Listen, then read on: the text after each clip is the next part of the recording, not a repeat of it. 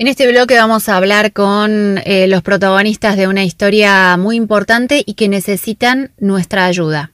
Ayer hablábamos del valor de los trasplantes porque el día domingo fue el Día Mundial de la Donación de Órganos.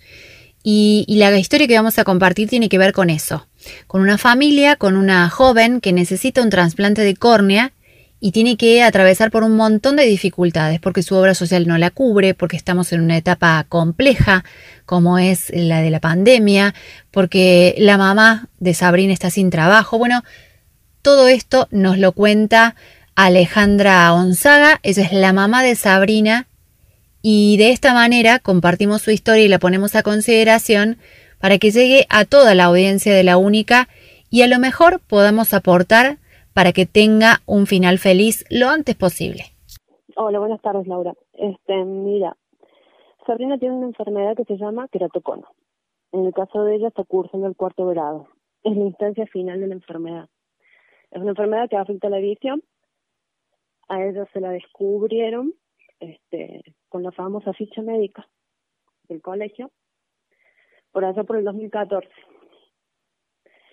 eh, hay tratamientos previos, ¿no es cierto? Tiene todo, es todo una, un proceso. Eh, el primer grado, segundo grado, tercer grado, cuarto grado.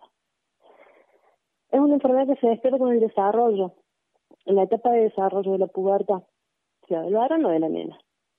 La cuestión es que las, las nenas, como entran, empiezan la etapa del desarrollo antes que el varón por lo general, este, se despierta entre los 14 y los 15 años. En el varón es un poco más, más adelante.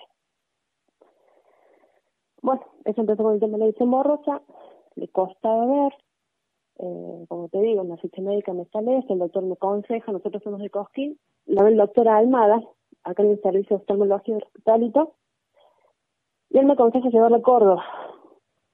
Lo llevamos a Córdoba, empezamos a recorrer todo, todo lo que se te puede ocurrir, hospitales, clínicas, consultorios privados, todo. En todos lados nos dan el mismo diagnóstico, en todos lados nos dicen que es una enfermedad que lamentablemente hay que esperar. Para hacer intervenciones quirúrgicas hay que esperar según la etapa o en las condiciones que se encuentra la córnea, hay que esperar el, periodo de desarrollo. Porque hacer una intervención a veces no acompaña después del crecimiento y al final termina perjudicando.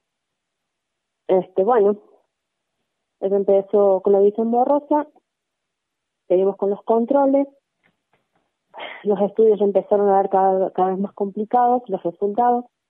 Se le hacen estudios que son que, eh, de topografía, que es un estudio que se hace para ver cómo se encuentra la córnea en forma. La córnea se empieza a hacer un cucurucho y sale, sobresale de la forma del radio del ojo, de la superficie del ojo. Después se hace lo que es la paquimetría, que en la paquimetría lo que se ve es el grosor de la córnea. En la paquimetría, el grosor de la córnea de ella eh, dice de que ya está muy delgada. Se puede hacer la cirugía previa que se llama anillo intraestromal. Son unos anillitos que se ponen dentro de la córnea para sujetar la córnea y, digámoslo así, llevarla para adentro y volverla al lugar. Empezar a acomodarla y que vuelva al, lugar y a la forma normal y natural. En el caso de ella, la córnea estaba muy delgada porque el grosor mínimo para esa cirugía es de 5 micras, la de ella ya estaba en 3, y fue, se hizo como un deterioro muy rápido. Fue muy precoz el deterioro y el avance de la enfermedad en el caso de ella. Como ¿Esto le ocurre en ambos ojos o en uno? En los dos, no, no, en los dos. Y bueno, así como nos dijeron en uno, y como hacemos todos, creo, a la hora de lo que sea. Lo hacemos a la hora de buscar precios, imagínate en cuestiones de salud. Empezamos a buscar otras opiniones de otros médicos, especialistas, institutos y demás. En todos nos dijeron lo mismo. La córnea de ella no estaba en condiciones para el anillo intraestromal, así que directamente era para trasplante. En el 2017 se le hizo un primer trasplante del ojo derecho, eso ya tiene hecho un trasplante. Ese, ese salió espectacular. Eso recuperó, gracias a ese trasplante, un 40% de la visión, ojo, usando anteojos. ¿eh? Sí, sí usando anteojos y bueno, paulatinamente lo va a ir recuperando, porque es un proceso lento, es un injerto que se hace de un órgano extraño ajeno al suyo, a su cuerpo, y es hasta que todo se, se reacomoda, ¿no es cierto? Y todo se hace una sola cosa. Sale exitoso, espectacular, ella recuperó muchísima visión, usa anteojos del ojo derecho, ya, con ese ojo ella se puede desenvolver ahora.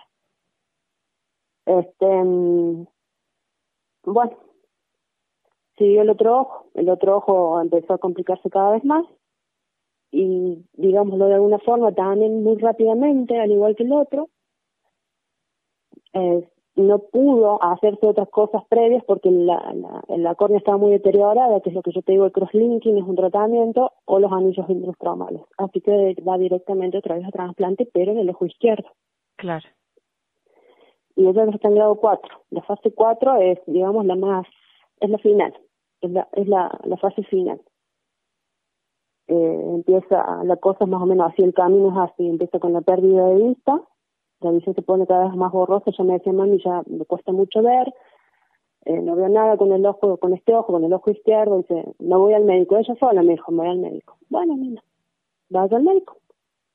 O los oftalmólogo me hicieron los estudios y mira, Sabrina, esto ya tendríamos que haber hecho ayer el trasplante en como o sea, para evitar lo más, lo más jodido, lo más triste.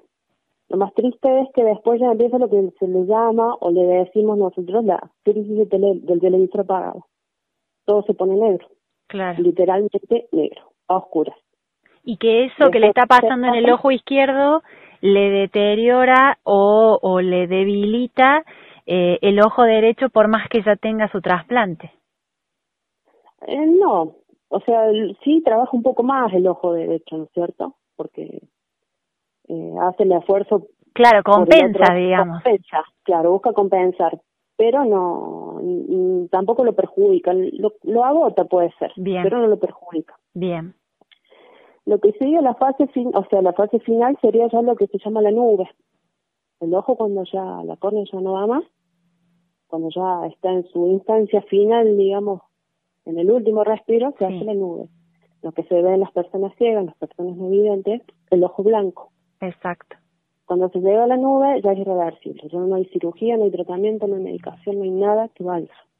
¿Qué es lo que está faltando para el trasplante? Y son las dos cosas, el donante y el dinero.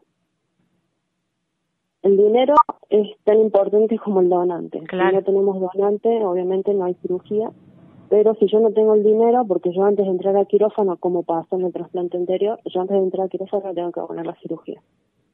Puede ser que mañana aparezca el donante, puede ser que aparezca acá dentro de un mes, dos meses, tres meses, pero el día que llegue el órgano, el tejido, este, yo tengo que tener el dinero en la mano. Si yo no tengo el dinero para abonar la cirugía, ella pasa del primer lugar en lista de espera al segundo, al tercero, y así se va corriendo tantas veces me llamen y yo diga no lo tengo no tengo la plata no puedo pagar ¿Cuánto es el dinero que necesitan reunir y cómo están en esa lista de espera de trasplante? Mira, no no sé, eh, no no hice eso todavía, ¿no es cierto? Porque ellos me dieron eh, desde Sintra, eh, en Cucay, me mandan a mí la ficha con todos los datos de ellas y un código con el que yo puedo ir chequeando la situación o la condición de ella. Bien. Eso justamente lo iba a hacer anoche, no lo hice, pero porque estoy con, con otro tema, digamos, también legal, por esta misma cuestión de Sabrina. Eh, y estaba leyendo que esto es algo aparte, pero no es menos importante. Eh, estoy leyendo porque eso tiene obra social. Eso tiene obra social y más allá de que haya una ley, una ley, la ley 26.928, que dice que toda obra social tiene que cubrir al 100% todos los gastos que sean medicación, tratamientos y cirugías de una persona con trasplante o lista de espera, APROS no, no lo respeta. APROS no está adherida. Así que estoy también con este tema, por el tema de lo legal, porque es injusto, ella es el segundo trasplante que tiene, ella tiene obra social, ojo, por mi mamá que la tiene como familiar a cargo. Yo no tengo trabajo, no tengo obra social, pero los derechos son plenos de ella como afiliada a una obra social de recibir todas las prestaciones que le corresponden. Pero, por ejemplo, yo le acabo de dar 700 pesos a Sabrina para que se compre unas gotas que ella tiene que usar todos los días sí o sí. Yo gasto 700 pesos cada 4 o 5 días, pero la PROS no se las cubre. Cuando la PROS está descontando 5 mil pesos por recibo de sueldo para la cobertura de ella. Claro. tengo que pagar ahora los estudios de ella 7.100 pesos. Y APRO no se los cubre, más allá de que la ley 26.928 diga que APRO se los tiene que cubrir al 100%. Este, bueno, estoy con esto también. Todo difícil porque hay una batalla legal, hay una cuestión económica que hay que afrontarla. La cuestión económica eh, es todo un paquete, es todo un paquete completo porque también es ella. Ella está, empezó ahora y estoy feliz porque empezó la facultad después de que los, la jorobé y le hinché las bolas y ella se me vino muy abajo cuando empezó con todo este problema, muy abajo. Ella jugaba al fútbol, era jugadora profesional. Empezó la escuela de, de Belgrano, del club de Belgrano, la convocaron para la primera, ahí en el mismo club. Ella empezó a jugar en Villa viajaba, campeonatos por acá, por allá, campeonato en Córdoba, en Rosario. Ella tenía una vida muy, era muy activa, le gusta muchísimo el deporte. Y cuando empezó con todo esto se me empezó a venir abajo. Y claro. El colegio se complicó, porque en el colegio también me hicieron muy difícil. Me llevó a un colegio público y mira qué mal suena, entre comillas, normal. Cuando se enteraron del problema de ella, me llamaron para decirme que ella no podía entrar más al colegio porque no era un colegio para chicos con discapacidades y mucho menos visuales y que si a ella le pasaba el colegio no se hacía cargo. Le cerraban la puerta. Que si yo la mandaba de nuevo al colegio en el secundario sexto año, no la iban a dejar entrar. Y era llorar y asustarse y preocuparse y ¿por qué me iban a dejar afuera? Es todo, es todo. Lo legal es ella, es su vida, es lo que hacía, es lo que hace y es lo que ella quiere volver a hacer porque ella quiere volver. Ahí, a ese punto quería llegar. ¿Cómo podemos hacer para ayudarlos, quienes estamos escuchando, los, la gente de aquí de la radio compartiendo esta información, para que ella pueda volver a hacer a que, todo lo que le gusta, a estudiar, a jugar al fútbol y, y hacer una vida con la mejor calidad posible? Más allá de que continúe la batalla legal, más allá de que haya que esperar el donante, pero bueno, si hay un granito de arena que aportar, en buena hora que podamos servir para eso. Y todo suma, mira. Nosotros en este momento lo que estamos necesitando pasa por el tema económico, por el lado de lo legal, este, estoy recibiendo asesoramiento un poquito de cada lado, pero ya tengo pensado a alguien para decir, bueno, acá te traigo el problema, decirme qué, qué podemos hacer. Eh, lo que es ella se adaptó, se adapta. Eh, de eso se trata, ¿no? La resiliencia. Ella se adaptó, se adapta, empezó a estudiar de nuevo y estoy feliz por eso. Después de pelear y cansarla y seguirla por detrás, empezó otra vez con la facultad. Tiene sus dificultades, sí, lo siento, porque para ella leer un apunte es agotador, estar con la computadora en las clases virtuales es cansador. Este, eso le mete pila, empezó a jugar otra vez al fútbol, así tranqui, digamos, empezó a jugar otra vez al fútbol acá en Cosquín, en el club tiro. Tiene que tener sus cuidados, ¿no es cierto? Porque un pelotazo en el ojo y estamos jodidas, pero bueno, este, con sus cuidados y, y demás, ella está volviendo al ruedo, está volviendo otra vez a, a, subirse al mundo y es lo que yo más quiero y es lo que más me interesa. Eso es lo que necesito es el trasplante.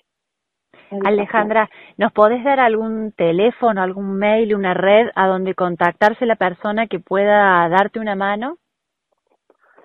Eh, mira, te doy, bueno, mi número de teléfono eh, ahí crearon, mis sobrinos crearon una cuenta de Instagram. Yo de redes no tengo ni idea, lo único que sé usar es el WhatsApp, así que... ¿Cómo se llama, cómo se llama la cuenta? Todos por Sabrina. Bien, bien, todos por Sabrina en el Instagram y ya vamos a repetir tu teléfono y quedamos a disposición desde la radio para las novedades que tengas y para lo que podamos ir aportando desde acá. Buenísimo. Yo lo que necesito es esto, es difusión. Es difusión porque, bueno, hicimos un bono contribución ahora y te digo que de lo que, de la cantidad de bonos que imprimí para, para ver qué es lo que puedo llevar a juntar, no llevo juntado ni el 10%. Con este bono que yo hago no junto ni el 50% del dinero que necesito porque la cirugía me cuesta casi medio millón de pesos casi medio millón de pesos me cuesta. Para mí, por lo menos para mí, no sé para otros, pero para mí es muy difícil, es muy complicado Eh, mi familia sí, somos muchos, somos siete hermanos. Este, mis hermanos dicen, negra, mira, yo saco un crédito de acá, saco un crédito de allá, eh, vendemos esto, yo ya he vendido cosas, he vendido cosas, me he deshecho de cosas, porque mantener a un hijo, a una persona, un hermano, lo que fuera, con una discapacidad, con una necesidad y una urgencia por salud y atención médica, como es una persona con trasplante o a la espera de un trasplante, es caro. La salud es muy cara. Viajar, medicamentos, estudios, medios, este, médicos y demás, es caro. Y, y bueno, y lo, y lo ideal eh, a veces queda muy lejos, que es que la obra social sea a cargo. Por eso, mientras tanto, a lo mejor tendemos estas redes para ir haciendo fuerza para que la obra social sea a cargo y ayudando con lo que podamos los que están escuchando esta nota. Eso es lo que necesito, que la gente haga ruido conmigo, que la gente me apoye, que la gente me ayude, porque es como te digo, sola no voy a poder. Yo sé que sola no voy a poder, pero bueno, de poquito me voy moviendo y a algún lado tengo que llegar y de alguna forma, como sea, así tengo que vender lo último que tengo acá, que no es lo justo, ¿no es cierto?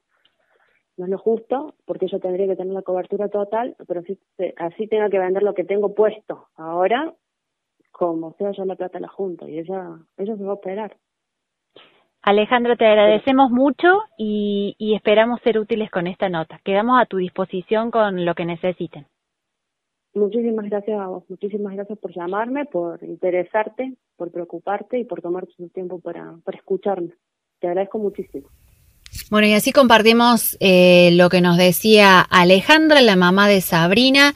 Ellas están necesitando, como bien lo decía en la nota, que hagamos ruido con ellas para que esto llegue a manos de los responsables y se hagan cargo. Por ejemplo, la obra social de cubrir el tratamiento y todo lo que les corresponda.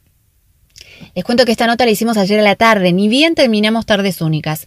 Y la mamá nos decía qué pasa si llega el donante y no está el dinero. Perdemos el turno, perdemos el lugar en nuestra lista de espera. Bueno, un rato después de, hacer la nota, me contaba, me avisaba en realidad que los habían llamado desde Córdoba y aparentemente está el eh, donante para Sabrina. Habrá que ver si pueden eh, hacer la cirugía, si pueden esperarlas, si se puede organizar todo en función de lo que se necesita para una cirugía, una cirugía que se hace de un momento a otro, como es la de los trasplantes, en este marco de pandemia además, o si va a perder el lugar. Mientras tanto, ustedes van a encontrar en redes sociales eh, la foto de Sabrina que ya está circulando, sus primas han hecho un Instagram que es Unidos por Sabrina, y el teléfono de Alejandra es 3541 1521 71 34. A lo mejor podemos comprar un bono contribución y de esa manera ayudamos a que esta familia esté un pasito más cerca del trasplante de su hija.